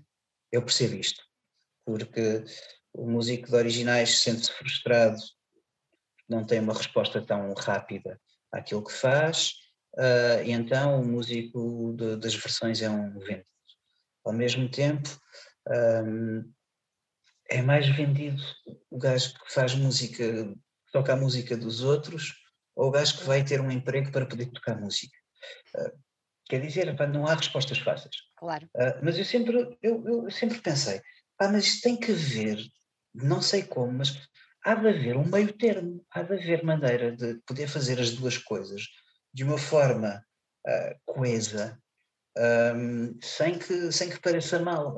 Há, há, de haver maneira de juntar o melhor do, dos dois mundos. Hum. Até que, até, e depois comecei a pensar, ao longo dos tempos, pensei, basicamente é isso que se faz na música clássica. Vais ouvir, vais ouvir aquela peça de Dvorak que já foi tocada uh, 500 mil vezes, vais tocar, olha, mais uma vez o, o, o quebra-nozes, uh, tocado pela milésima vez. Um, tens muito pouco espaço para os compositores contemporâneos no, nos teatros, por exemplo. É, geralmente é música clássica antiga. antiga. Uh, mas, portanto, basicamente o pessoal vai à, à ópera ouvir covers. É? é? isso mesmo. Vais, vais, vais, vais ouvir o Barbeiro de Sevilha cantado pelo, pelo quinquagésimo uh, tenor e pela quinquagésima soprano a fazer aquilo. Portanto, pronto. E ninguém diz, olha, isso é fatela, ou isso é, ou tá, estás a roubar protagonismo, ou o gajo que escreve ópera hoje em dia e não sei o quê. Pá, não. Não. É normal. Eu pensei, pá, isto tem que haver uma maneira de transpor este conceito. Mas comecei a perceber, peraí, mas no jazz fazem isto. Fazem isso. E no blues fazem isto. ah, o Muddy Waters toca uma cena do Allen Wolf e o Allen Wolf não vai atrás dele com uma caçadeira e diz, pá, meu, estás-me a roubar a minha música. Ou tu vês o Hendrix a tocar Bob Dylan e ninguém vai dizer, oh, Hendrix, és um fatela, meu, agora estás a tocar versões. um, eu assim, ok, então isto é possível. possível. Então eu quero fazer isto. Para já, porque um, aquela história do, do, do, jazz dos anos 30, e depois isso levou-me um, ao blues do Robert Johnson, que é, que é contemporâneo, levou-me ao, ao, jazz do Django Reinhardt, um, que é quase contemporâneo, ligeiramente mais, mais tenho, tardio. Tenho um filho fanático pelo Django. Olha, eu, eu, comprei há pouco tempo uma guitarra do, do Lucia do Django Reinhardt. Ai, meu Deus. Uh, foi, foi, acho que foi o achado foi o achado é, é fanático vida. por ele. Foi o achado da minha vida, provavelmente. Podes crer. Um, um, e então, ah, e, e o Luthier do, do Django Reinhardt uh, trabalhava a um quilómetro de, de onde eu moro, curiosamente. Uau. O ateliê era, era a um quilómetro daqui. Um, opa, e eu percebi, ok, eu para já vou ter que gravar um disco de blues e de jazz, porque eu, eu eu percebi uh, no Evergloom, no, no quarto álbum do Chanson Noir, uhum. que o blues já estava muito presente. Há músicas nesse disco que são, que são, são blues, são blues, por exemplo. Uh, a canção Uivo que, que escrevi um, para, para o António Sérgio um, é um blues. E eu percebi que, ok, eu faço uma coisa paralela, ou isto vai desvirtuar aquilo que eu queria fazer originalmente com a chanson noir, que era de fazer uma coisa à vanguarda ou de fazer uma coisa particularmente uh, diferente da norma. E, portanto, se eu não fizer um projeto paralelo, isto vai dominar a chanson noir e o que eu queria fazer originalmente vai deixar de existir. Um, e então fiz esse disco, Charlie Plays the Blues, um, e a partir daí percebi, ok, pronto, agora vou ter que fazer sempre duas coisas ao mesmo tempo. É, quando quero fazer coisas esquisitas e bizarras com música eletrónica, vai para o catálogo de chanson, um, e quando quero fazer uh, blues, e quando quero fazer jazz, e quando quero fazer aquele rock and roll com um cheiro a naftalina, é para o projeto a sol. E dão os dois um prazer enorme, são duas coisas completamente diferentes uma da outra. E dão-se bem. Uh, dão-se bem, até porque acabo por, por tocar muitas vezes algumas coisas de chanson nos setlists de, de, de, Charles Samuel e acabo por tocar coisas do blues nos sets de, nos sets de, de, La Chanson Noir. Um, embora eu tente. Tentas separar. Ainda, eu ainda não percebi se consigo juntar mesmo as duas coisas ou se, ou se tenho que as separar totalmente. Um, acho que vou levar mais de 10 anos até conseguir perceber isso. Olha, quem, quem, quem, nos está a ouvir e que não conhece o. Já percebemos, já perceberam também que o blues está ligado mais ao, ao sangular, mas quem nos está a ouvir, uh, como é que tu descreverias a música da chanson? O que é que, o que, é que tu. O que é que, para cativar, para fazer com que, quem nos ouve agora uh, dissesse assim, epá, vou agarrar aqui e vou tentar perceber uh, o que é que ele está, o que é que ele está para aqui dizer, o que uhum. é que, uhum. como é que tu descreverias a música? Um, eu diria que é uma mistura de Dead Kennedys e Jorge Palmer no Comboio Fantasma. Basicamente é isso. Basicamente é isso. Não, a cena de, uh, chanson, chanson é uma coisa muito bizarra, é uma coisa muito sui generis, é difícil contextualizar mas basicamente as bases do La Chanson Noir são, uh, são o punk e o gótico.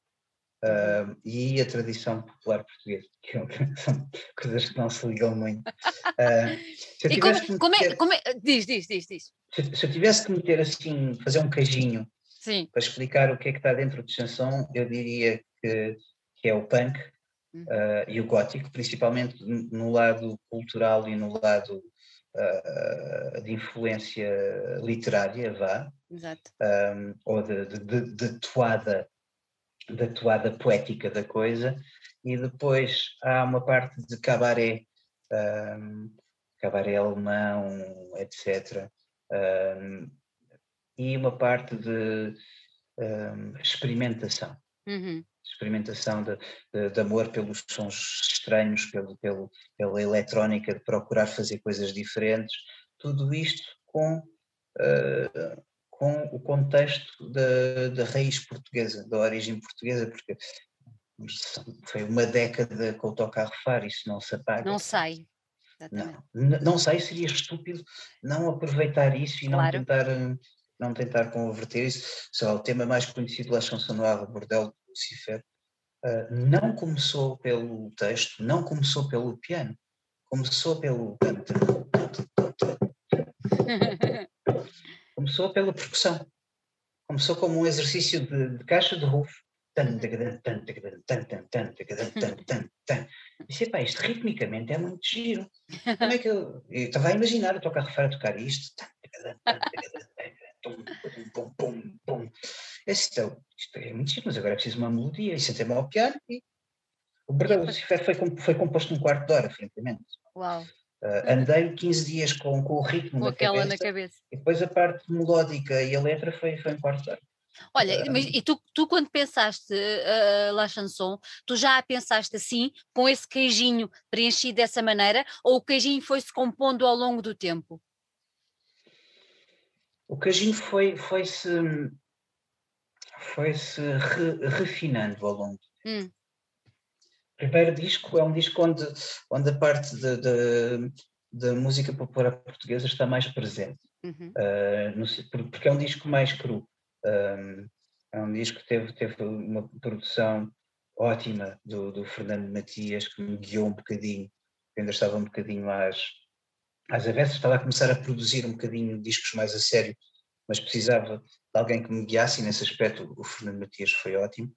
Mas para já, enfim, foi um disco cuja secção rítmica foi gravada no Tocar Refar.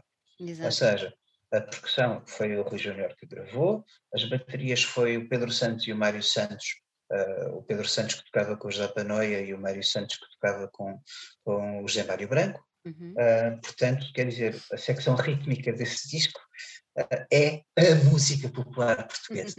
é, é, a nata, é, é, é, é nata da, da, da, música popular portuguesa. Um, e, portanto, um, esse elemento está muito presente. Muito presente. Um, depois, conforme fui ganhando mais à vontade no estúdio, experimentando com outros instrumentos, a parte eletrónica ganhou mais preponderância. Um, no segundo disco, no Cabaré Portugal, essa eletrónica já está lá e essa.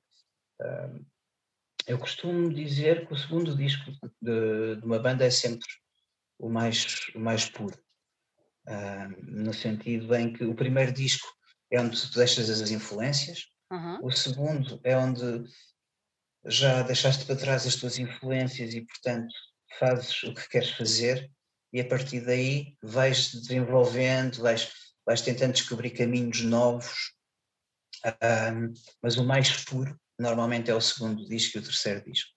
Um, uh, ah, entre o segundo e o terceiro, vá, lá, depende um bocadinho, mas sei lá, se pensarmos. Uh, a pensar em Iron Maiden, mas Iron Maiden, lá está, os dois primeiros discos são com, com, com o Paul Dayano na voz, e o terceiro disco é o Number of the Beast, é com o Bruce Dickinson. Os dois primeiros discos acho que é quase como uma banda totalmente diferente, mas o terceiro disco dos Iron Maiden, a nível de composição e nível de produção, um, se calhar é o disco que mais espelha os Iron Maiden. Estou a pensar uh, nos Placebo, por exemplo, com um, Without You I'm Nothing, que é o segundo disco dos Placebo, para mim é o disco mais placebo de todos, em que não há uh, muita mariquice, não trocadilho muito parvo, mas pronto. uh, mas basicamente é um disco em que está lá a essência de, de, dos Placebo, ainda não há, não é um disco ainda muito mole, uh, porque depois os Placebo começaram a ficar moles, como todas as bandas ficam, é normal.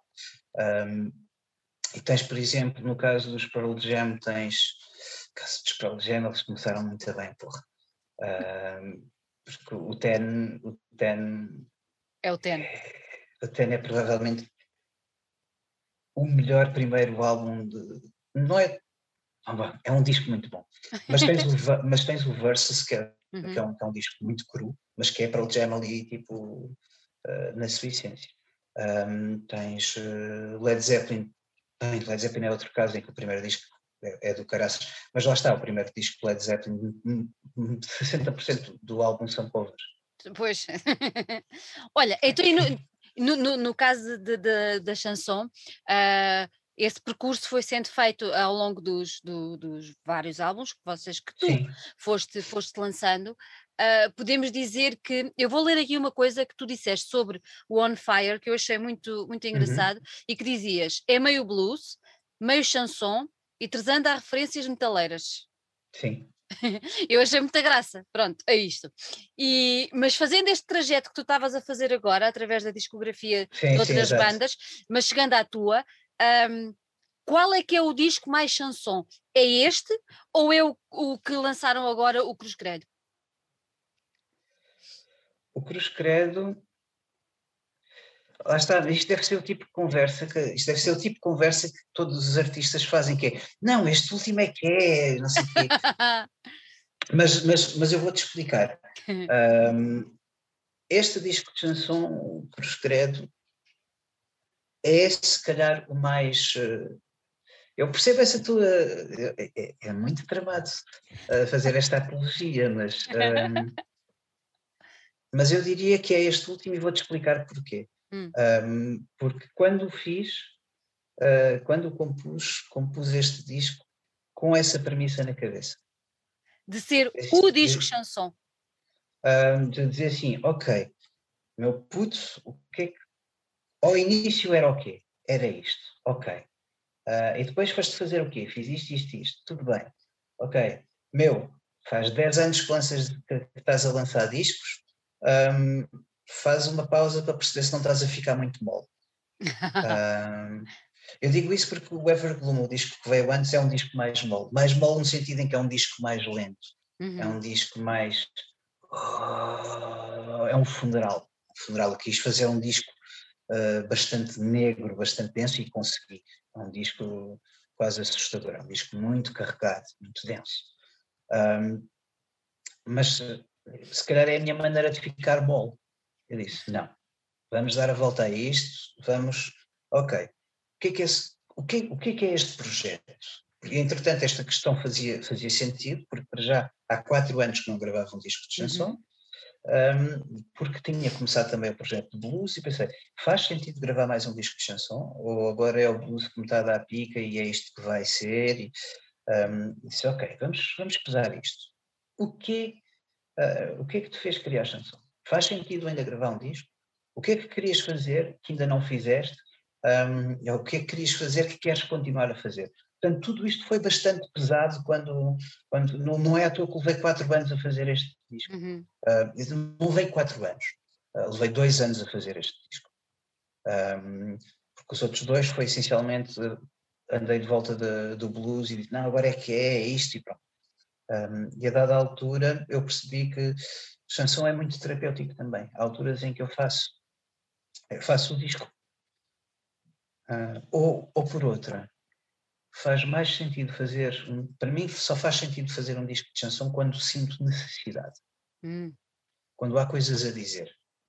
Fazer, fazer como os Red Hot Chili Peppers e, e lançar o mesmo disco 10 anos seguidos, não. um, Olha, e o que, o que é que nos queres dizer com este disco?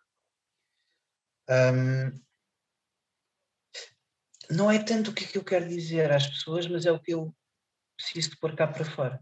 Hum. Um, a minha mãe morreu de cancro.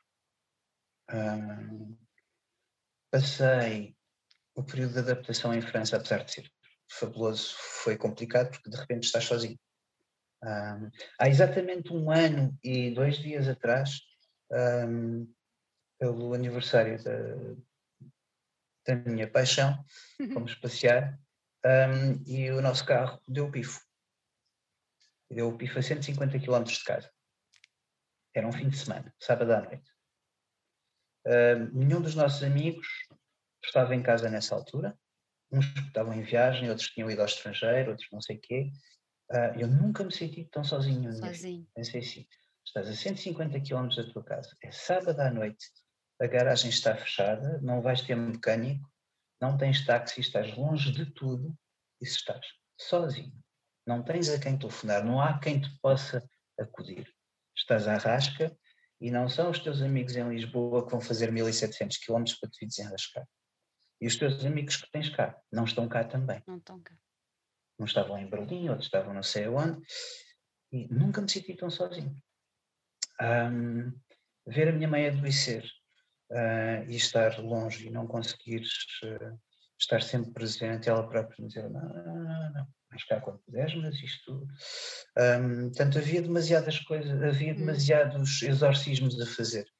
Um, e quando é assim, é a melhor maneira. É, a melhor maneira. Eu, é pôr para fora. Eu, eu, eu sou, sou sinto-me perfeitamente abençoado por poder criar e por poder fazer música e por poder exorcizar os meus fantasmas e por saber um, que às vezes esses fantasmas podem inclusive ajudar outras pessoas a resolver os seus problemas.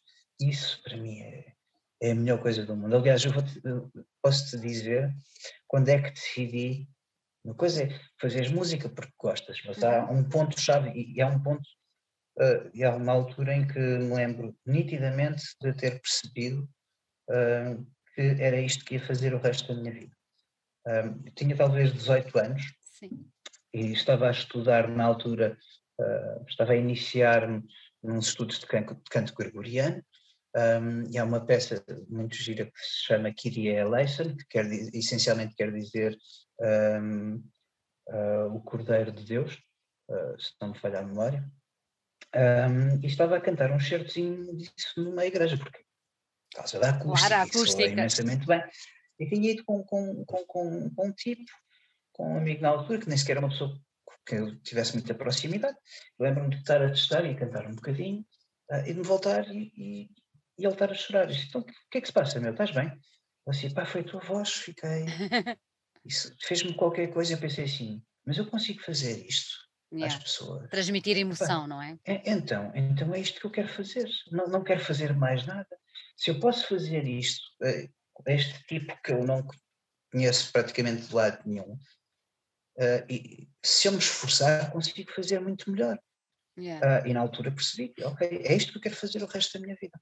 um, é, por exemplo, tenho é, as tatuagens que tenho nos pulsos não uhum. são uh, filas numa altura em que estava para desistir da música uh, em que disse, pá, não, isto é música não dá, vou ter que fazer outra coisa da minha vida. E tatuei os pulsos para não poder ter nenhum trabalho das novas às 5, daqueles mais conservadores, para me impedir de... Uh, de desistir. De desistir, exatamente. Uhum. Olha, e porquê, porquê, mediante essa explicação e que, que nos deste e que falamos agora, porquê Cruz Credo no nome? Porque é uma expressão fabulosa. É, é Portugal, lá está, lá está. Cruz Credo é Portugal numa caixinha de fósforos. Não é? Ai, Cruz Credo, Cruz Credo. É muito complicado. Ainda hoje me perguntaram, ainda hoje um dos meus músicos aqui me perguntou, então, mas o que é que isso quer dizer, Cruz Credo? Eu assim, ai, agora explicar isto. Agora é que estás feito. Tu consegues explicar, eh, consegues contextualizar, mas não consegues traduzir diretamente. Não. Uh, Cruz Credo é uma coisa tão portuguesa, percebes? Yeah. Um, e, e daí ser absolutamente chanson, percebes? Cruz Credo é tão português e, e pronto, e a sua aplicação no contexto é, é, tão perversa como foi há 10 anos atrás a capa do Música para os Mortos, que era uma Nossa Senhora de Fátima censurada. Um, portanto, voltando à tua questão de há pouco, Uhum. Uh, este disco é, é mil por cento La Chanson Noir. Só que é, é, é La Chanson Noir um, é o que eu teria se calhar feito há 10 anos atrás se, se soubesse o que sei agora. Um, mas basicamente continua a ser 100% La Chanson Noir.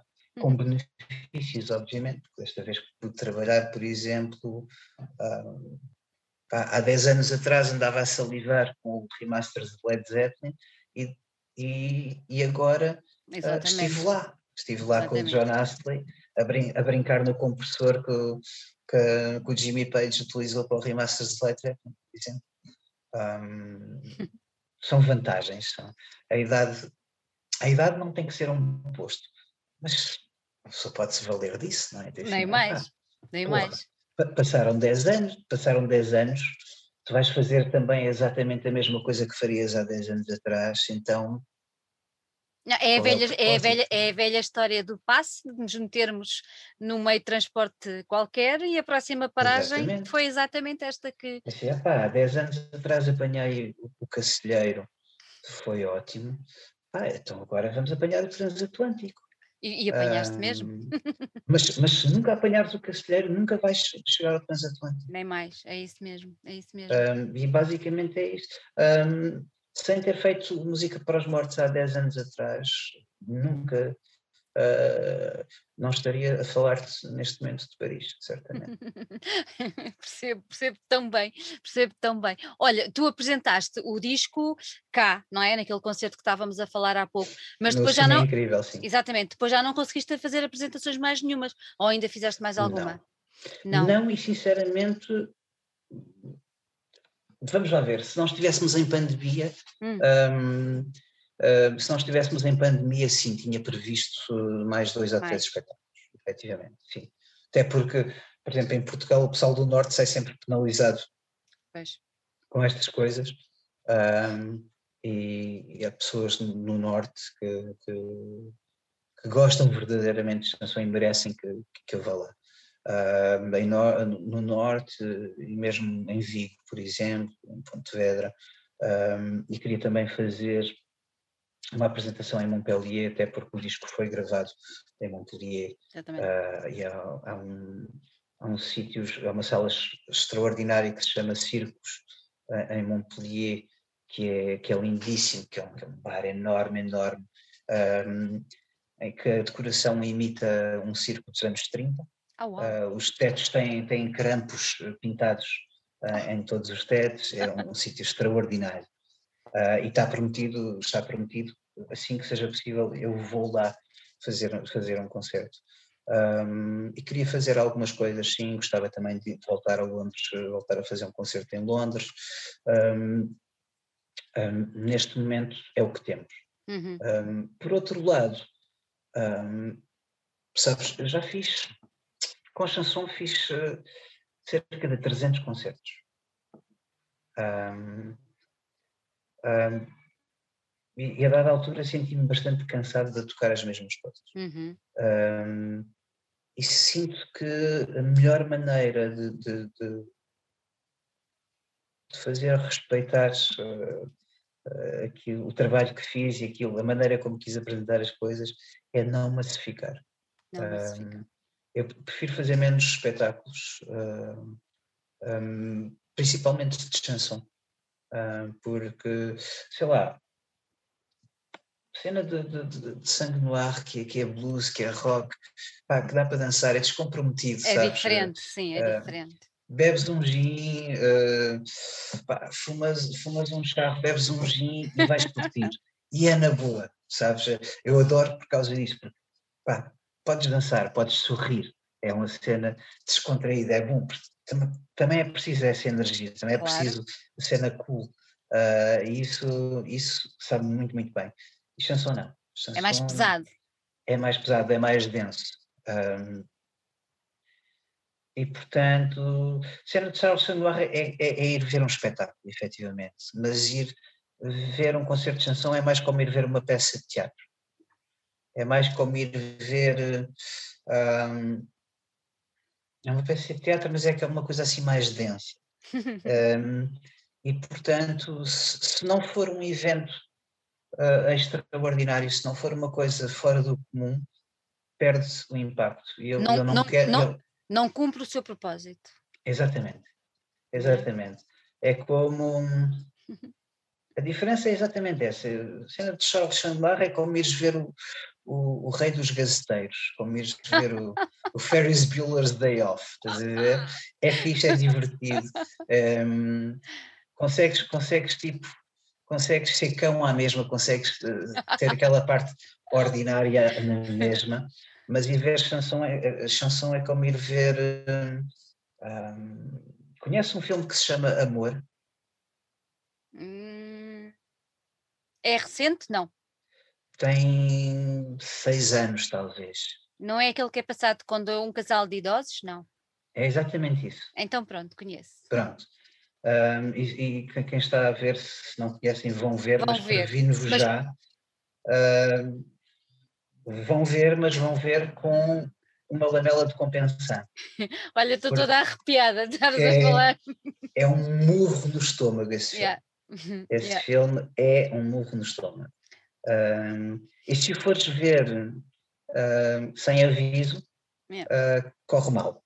Yeah. Uh, eu, foi dos poucos filmes da minha vida que eu tive vontade de me levantar e ir embora. Ir embora. Yeah. E não era por o filme ser mau, pelo contrário, não, era por o filme ser demasiado.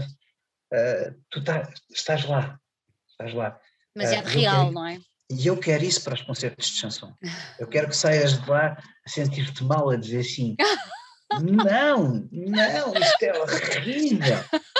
Ou que saias de lá a pensar assim: opa, afinal a minha vida não é assim tão má mas que, que haja uma iubris, que haja efetivamente, uh, que saias de lá a dizer assim, ok, uh, isto, um, isto não, não, não foi palitar os dentes, isto foi qualquer coisa a sério. Um, e não consegues isso se fizeres um concerto todas as semanas. Pois não, pois não. Tem que ser um evento, tem que ser um evento, exatamente. Tem que ser religioso, tem, tem a pessoa tem que compreender que, que, estar ali não é como estar noutro sítio qualquer. E para isso acontecer tens que racionar, efetivamente. Levei muito tempo a perceber isso. A perceber isso. Levei muito tempo a perceber isso. Mas é, é como ires à igreja. Se fores todos os dias, perde a graça. Perde a intensidade, perde a graça. Charles, diz-me uma coisa.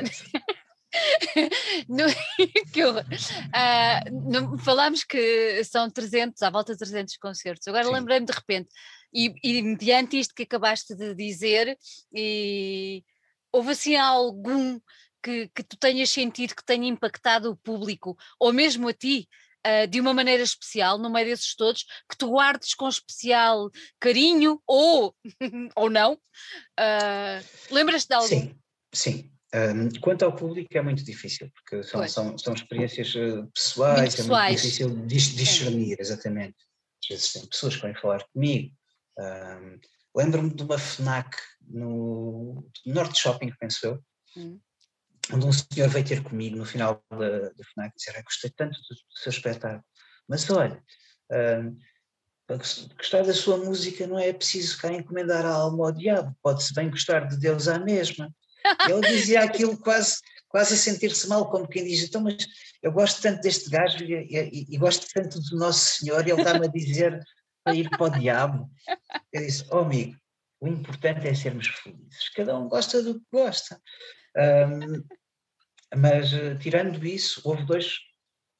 Não é uma questão de dizer que, que é melhor ou que é pior, Sim. mas houve, houve, houve alguns momentos que para mim foram particularmente simpáticos. Um foi o concerto que fiz no Cemitério dos Prazeres.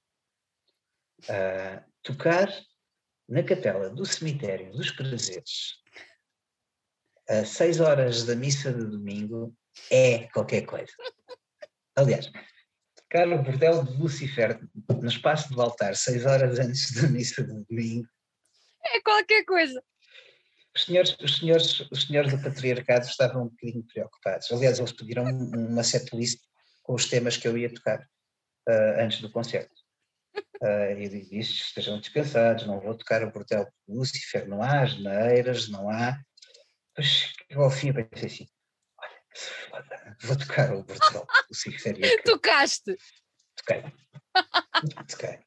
Lembro-me de olhar, de, de olhar para uma estátua de Cristo, de olhar assim e pensar assim: meu, eu sei que se estivesses por aí ainda te ias rir com esta merda, portanto, olha, vamos a isto. Um, não nos bom. podemos levar demasiado a sério. Também acho. Um, portanto, eu gostei muito disso. Uhum. Um, gostei uma vez de um, um espetáculo que fiz na ilha de Santa Maria, nos Açores. Uhum. e lembro-me de chegar lá, fui tão bem tratado, tão bem tratado, tão bem. As pessoas nos Açores têm um coração também do mundo. Um, e lembro-me de chegar lá, darem-me um, um, as chaves de um jeep para a mão e dizer olha, tens aqui, quando estiveres cá, isto é para andares aí a passear. e de subir a um dos picos do jeep, parar, fumar um cigarro e pensar assim, foda-se, não acredito que me estão a pagar para fazer isto. É verdade. Um, pá, depois pensas nos meses todos em que não sabes como é que vais pagar a renda, como é que vais uh, fazer, uh, gerir a tua vida, mas depois depois às vezes tens picos destes de, de uma graciosidade extraordinária. Yeah. Um, sei lá, um, lembro-me de, de, de, estar a tocar no Teatro do Campo Alegre há oito anos atrás, talvez, uh, e de olhar para o público. Uh, foi o dia em que conheci pessoalmente o Adolfo Luxúria Canibal. Estava tão nervoso, tão nervoso, tão nervoso. o Adolfo tem esse poder em nós. O, o Adolfo chega-me, eu, eu, sou hiper fã de Mão Morta desde, desde pequeno, Pai, e de repente chega no Adolfo Luxúria Canibal com um plover com renas. E foi tudo tão desconcertante que eu apertei-lhe a mão e disse: Olha, desculpa, mas eu tenho que ir para o camarim. E fui-me embora e pensei assim: Mas eu, é adolescente outra vez? Ou o que é que se passa contigo? Uh, mas lembro-me de olhar para isso, estar lá a Ana Deus também no público, estar, e olhar, pensar assim: Porra, não estás mal, tu. Não estás nada uh, mal. Pá, sim, houve coisas. Lembro-me de fazer uma, uma atuação no Quarto Escuro, que é um evento organizado pelo Alvin, uh, de fazer uma atuação no Quarto Escuro no, no, no Cinema São Jorge estar à pinha, 800 pessoas. Yeah. Um, e o camarim era uma coisa do outro mundo. E agora vou fazer o quê? Então anda lá, puto, vem, cantar uma, uma cena das tuas e que assim. Então, olha, sabes o que mais? Vou fazer uma cena fixe, vou cantar à capela. Uh, e foi tocar um, à capela, cantar à capela uma, uma canção que já é de, de natureza à capela, uhum. que é uhum. o Green in Your Face do Sun House, um, que era um bluesman de, uh, americano dos anos 50. Uhum. Um, e eu pensava que era o rei da, que era o rei da bomboca, dizer, és maluco, vais fazer uma coisa à capela, e, chega, e chegas lá e descobres que tens sopranos de topo que vão fazer o mesmo que tu, o Manuel João Vieira, entretanto, tipo, olha, vou fazer uma cena à capela, e assim, estou fodido, vai toda a gente fazer cenas à capela e eu vou ser o petis. Um, mas lembro-me, uh, o conceito é super interessante, que é, tens, todas as luzes na sala estão apagadas. apagadas. E tens o artista que vai até ao centro do palco e começa a atuar. E só para aí, 30 segundos depois de começar a atuar é que acendem as luzes. Portanto, o público está a ouvir, mas o público não sabe quem é. Sabe quem. Aliás, aquilo é, um, é, uma, é um espetáculo de solidariedade e, portanto, tu compras o bilhete sem saber quem é que vai atuar. Portanto, tinhas uh, João Só, estava o Úria, estava o Manuel João Vieira, estava o Vitor Rua, um, estava, lembro-me que estava no Marco, talvez também, já, já, não me recordo bem. Já não me recordo bem porque eu estava tão nervoso que depois enfrasquei. Um, uh, depois encontrei o, o Vitor Rua, eu assim, epá, meu, eu não estou muito à vontade com estas coisas. Assim, olha, bebe. Assim, pronto. E o que eu fiz. Então apanhei, apanhei um pifo tão grande, tão grande nesse, mas, mas lembro-me de pensar assim, tenho muita sorte de poder estar aqui no meio é desta verdade, gente. É verdade, um, Portanto, há coisas assim. Lembro-me de tocar, por exemplo, no Palácio Foz. Lindo. Um, isto é muito, é muito mal que eu vou dizer, e depois provavelmente nunca mais me deixam lá voltar, mas lembro-me de ir, de ir à varanda interior um, a fumar e ver um cubinho preto, uma marca que há no meio do jardim, onde estava um busto do, do Salazar. Um, Salazar não era muito dessas coisas, mas ali no Palácio Foz, como era assim um sítio muito importante. Estava lá. Estava lá um busto do Salazar e lembro-me de estar lá a fumar cigarros e a escarrar para o sítio onde estava o busto do Salazar. É assim, toma, toma cão, toma cão. Um, portanto, poder fazer estas coisas, sabes?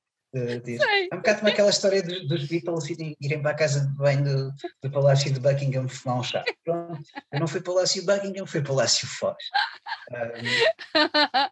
Um, Olha, chato, antes de irmos embora, diz-me só uma coisa: quem quiser adquirir o, o, disco, como é que o pode fazer? Então, um, podem fazê-lo de várias formas. Conta quiserem aquela forma, se quiserem aquela forma ultra tradicional, podem ir à FNAC e encomendar. Um, há muitos discos antigos que ainda, que ainda existem em stock na FNAC, por exemplo. Okay. Um, se bem que assim, um, há muita gente que vai à FNAC fazer compras. portanto, mas se quiserem a alternativa, se morarem, se morarem mesmo ao lado da FNAC, ou se, se for aquela coisa que vos dá jeito, pronto, já sabem que na FNAC podem encontrar. Certo. Se não, melhor coisa que têm a fazer é apoiarem as pequenas editoras e as editoras independentes. Há umas quantas que têm extremo bom gosto e, e optam por lançar os meus discos. Um, uhum. portanto, podem visitar seja o site da minha editora, que é Violeta Exótica. Portanto, não vale a pena estar com URLs. Deus Nosso Senhor criou o Google para isso. Portanto, ou vão ao Bandcamp da Violeta Exótica, que é a uhum. minha editora, ou ao Bandcamp da Raging Planet. Um, o Daniel Macos é a vida. É a vida. Uh, Daniel Macos, Portugal, a nível musical, seria uma tristeza sem o Daniel Macos e sem a Regina. Portanto, ele é a criatura mais fofinha. É verdade. Uh, com dois metros de altura é que, que, os deuses alguma vez puseram na Terra. Um, portanto, ao site da, da, da, Violeta Exótica, ao site da Regine Planet, ao site da. Um, Deixa-me pensar agora da, da Glamorama, uhum. um, que é uma loja extraordinária cá em Lisboa, que é também editora, uh, ou a Chaosphere, que é a editora associada à Glamorama, um, ou podem ir também ao site da. Ai, ai, ai, ai, ai. É uma merda isto da idade, porque a memória começa a ir. O que, é que, o que é que te falta? Falta-me falta a editora do, do, do, Zé Pedro. A Larvai. Um, a Larvai, exatamente, que fez o lançamento do Cruz Credo em cassete. Exatamente. Uh, e que está extraordinariamente belo. Aliás, na altura em que saiu o disco, a SIC fez uma reportagem sobre, sobre o, o mercado das cassetes, cassetes, o fabrico das cassetes, um, e eis que escolheram a cassete do Cruz Credo para começar a reportagem, tanto vê-se uh, a capa um, a capa que, que, é da autoria do Vasco Inglês, que é um fotógrafo extraordinário, um, vês a capa de, ligeiramente blurred, porque existe ali muita nudez, um, e vês a cassete cor-de-rosa, em rosa bebê, a entrar no rádio, e, e, começa assim a reportagem. Portanto, quando vi aquilo, assim, não, não pode ser. Assim, Zé Pedro, o que é que tu fizeste? Assim, eu não fiz nada, eles é que escolheram a tua. Portanto, opa, vão, vão ao site das editoras, a Rastilho também tem, também tem muito stock, Portanto, por ordem de importância, um, vão às editoras que me apoiaram, um, vão às distribuidoras que, que, que, distribuem os meus discos, vão eventualmente à minha editora, porque há coisas giras. O Bandcamp, este fim de semana, se não me engano, está a abdicar do, dos seus dos seus uh, da, da, sua parte de lucro. Uhum, uh, portanto aproveitem para isso não só pelos meus discos mas porque tive a oportunidade de trabalhar com artistas muito interessantes que, que, estão também no site da Violeta Exótica. E por conseguinte façam isso. E se não efetivamente vão às grandes superfícies e, e encomendem porque também estão estão lá para isso mesmo. Principalmente, principalmente se estiverem no Algarve porque a FNAC do Algarve é é melhor. É Sou melhor. biased, mas, mas as pessoas que lá trabalham são, são realmente grandes profissionais. Maravilha. Olha, adorei, adorei, adorei. Pronto, está dito. Gostei muito de ter aqui. Eu sabia que ia ser uma conversa saborosa. Uh, espero que tenhas uma adaptação em grande uh, a Paris, daqui para a frente, que o desconfinamento seja já, já, estou, já estou em trabalho, já, é assim, ainda tenho muito material em Montpellier, porque depois isto de colecionar tem que se diga, um, mas, mas seja como for, já me comecei a instalar e já estou a começar a trabalhar em discos novos para... Este para, ano algum para, não? Sim, este ano vamos ter dois discos novos. Dois discos novos? Sim. Um, Sangue no ar. Sim, vamos ter um disco de Sangue Noir de, uh, que vai ser muito. Vai ser um disco. Eu digo, vai ser um disco no sentido em que, na verdade, eu tenho dois. Tenho só que escolher qual é que vou. Qual é que. Lançar primeiro. Exatamente. E tirando isso, tenho um projeto novo muito interessante hum. uh, que fiz a meias com. Fiz a meias com o mentor dos, dos Morning Dawn, que é uma banda de doom uh, de, de Paris, Uh, curiosamente, ele é de Paris, mudou-se para Montpellier. Ah, e um, trocaram? E eu vim para Paris, exatamente, ele ficou em Montpellier.